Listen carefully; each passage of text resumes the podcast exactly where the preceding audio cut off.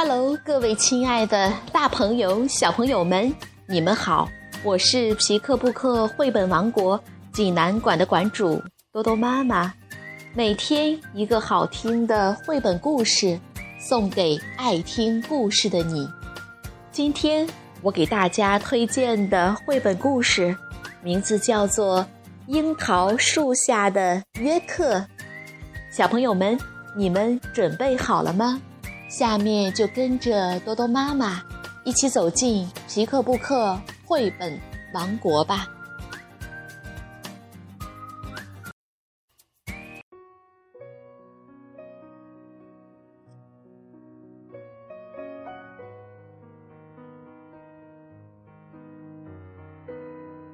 樱桃树下的约克，奥地利斯格里德劳伯文。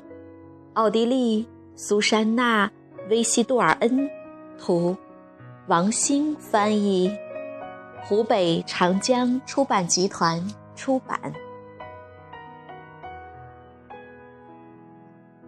蓝蓝的小河旁，有一片长满青草的斜坡。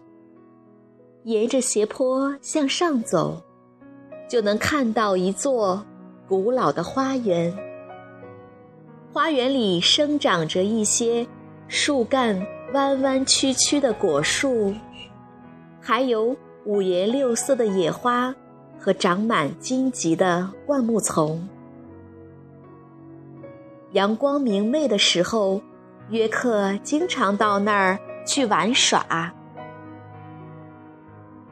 花园的一角有一座金黄色的小木屋。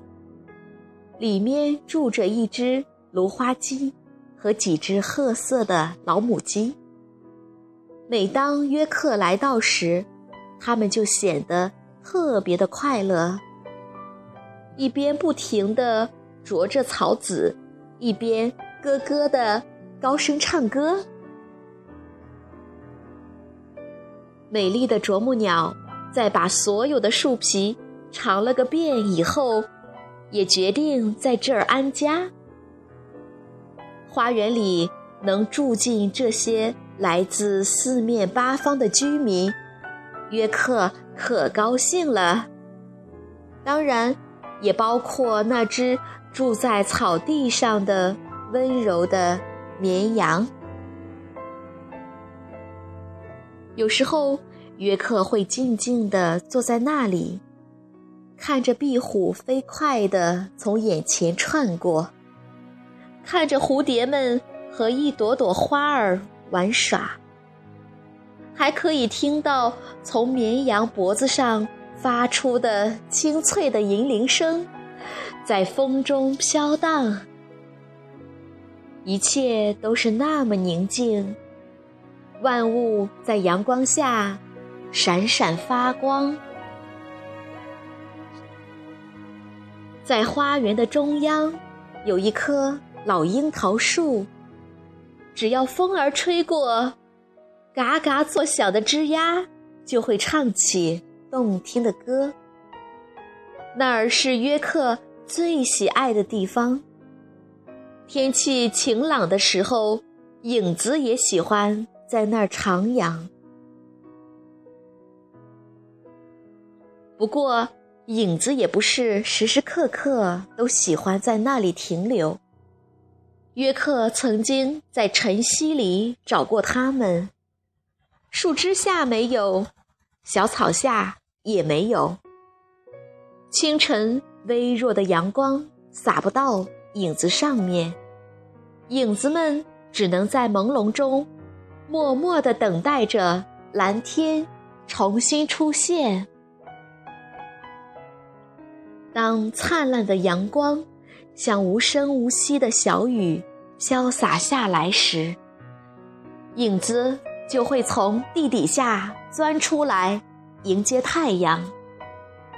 太阳越升越高，知了也在叽叽的鸣叫，一只乌冬开始歌唱。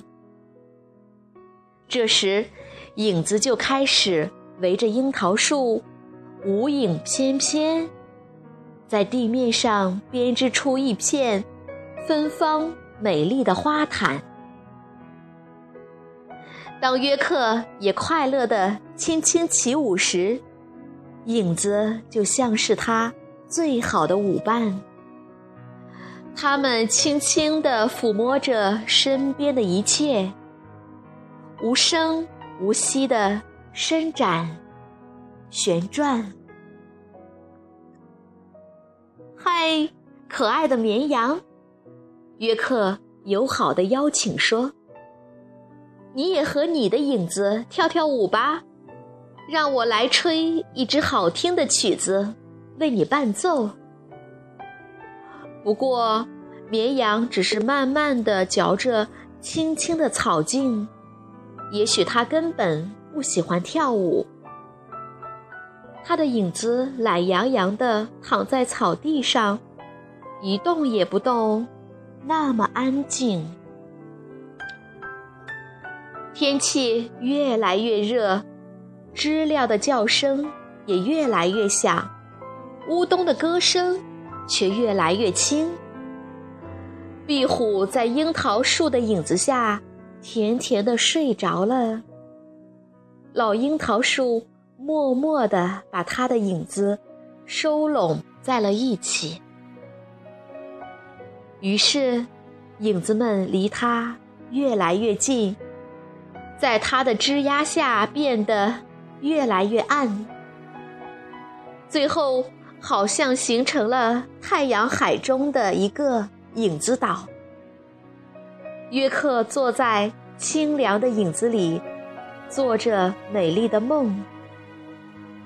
绵羊也静静地蜷卧在樱桃树下，母鸡正在亲吻着一只小蚯蚓。不过，影子的生命真是脆弱啊！没有了阳光，也就没有了它们。当然，枝丫、花朵和小草都可以保护它们。可是，当太阳越来越热时，它就会贪婪地把所有的影子全都吞掉。那么，你听到过？太阳吞食影子的声音吗？约克专注地趴在地上，竖起耳朵，仔细地倾听。一切都是静悄悄的，什么声音也没有。到了下午，当微风吹过来时，影子马上又变得那么快活。如果有大风摇晃着老樱桃树，影子们就会慌乱地跑来跑去。这时候，约克又围着老樱桃树跳起舞来。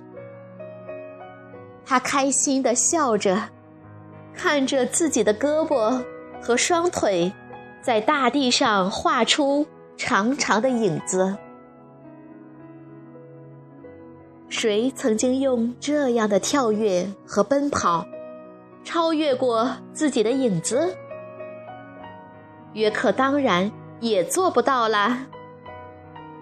早晨的影子是那么温柔苗条，中午的影子躲藏的找不见踪影。下午呢，影子们常常疲倦地躺在约克身后。沉沉的，就像睡着了一样。约克坐在樱桃树下，睡眠的小铃铛叮叮当当的响起来。白天慢慢的过去了，太阳的光线越来越微弱。那么，有谁尝试过用影子来变魔法没有？也许只有黑夜能够做到。他送给生机勃勃的万物一个安静、无声的时刻，然后把无声的影子便回到大地的怀抱。绵羊闭上了眼睛，母鸡回到了小木屋。蓝蓝的小河那边，传来狐狸妈妈的呼唤。影子躺在地下，做着微风和太阳的梦。直到第二天，约克在小草下面重新找到他们。